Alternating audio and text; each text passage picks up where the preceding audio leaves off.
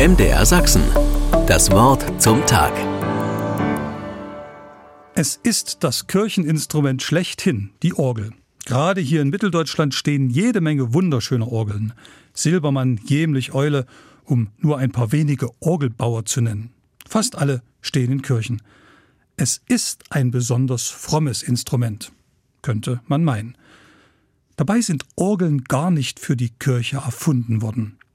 Die ersten hatten die alten Römer und sie spielten im Zirkus bei teilweise blutigen Aufführungen. Erst im 8. Jahrhundert gelangt die erste Orgel über die Alpen.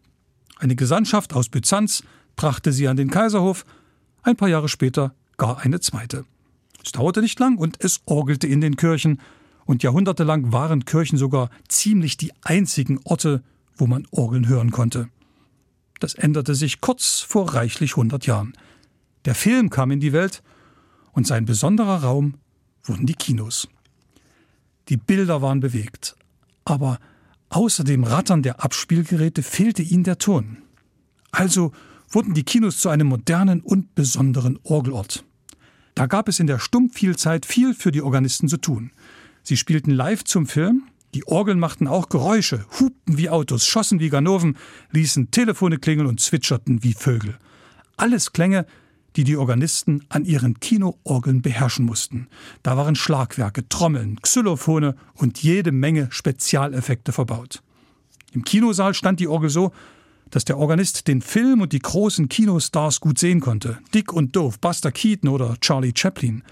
Die Orgeln machten den Ton zum Stummfilm und wenn ein Kino keine Orgel hatte, dann spielte meist ein Musiker Klavier oder Geige, manchmal gar ein ganzes Orchester. Die Musik wurde, wie heute in der Kirche, immer live gespielt. Mit der Erfindung des Tonfilms wurden die Kinoorgeln allerdings abgebaut. Schade eigentlich. Die gute Nachricht, in Kirchen sind sie immer noch zu hören und viele Organisten hauchen diesem Instrument immer von neuem Leben ein. Ehrlich, nicht selten können sie himmlisch klingen. MDR Sachsen. Das Wort zum Tag.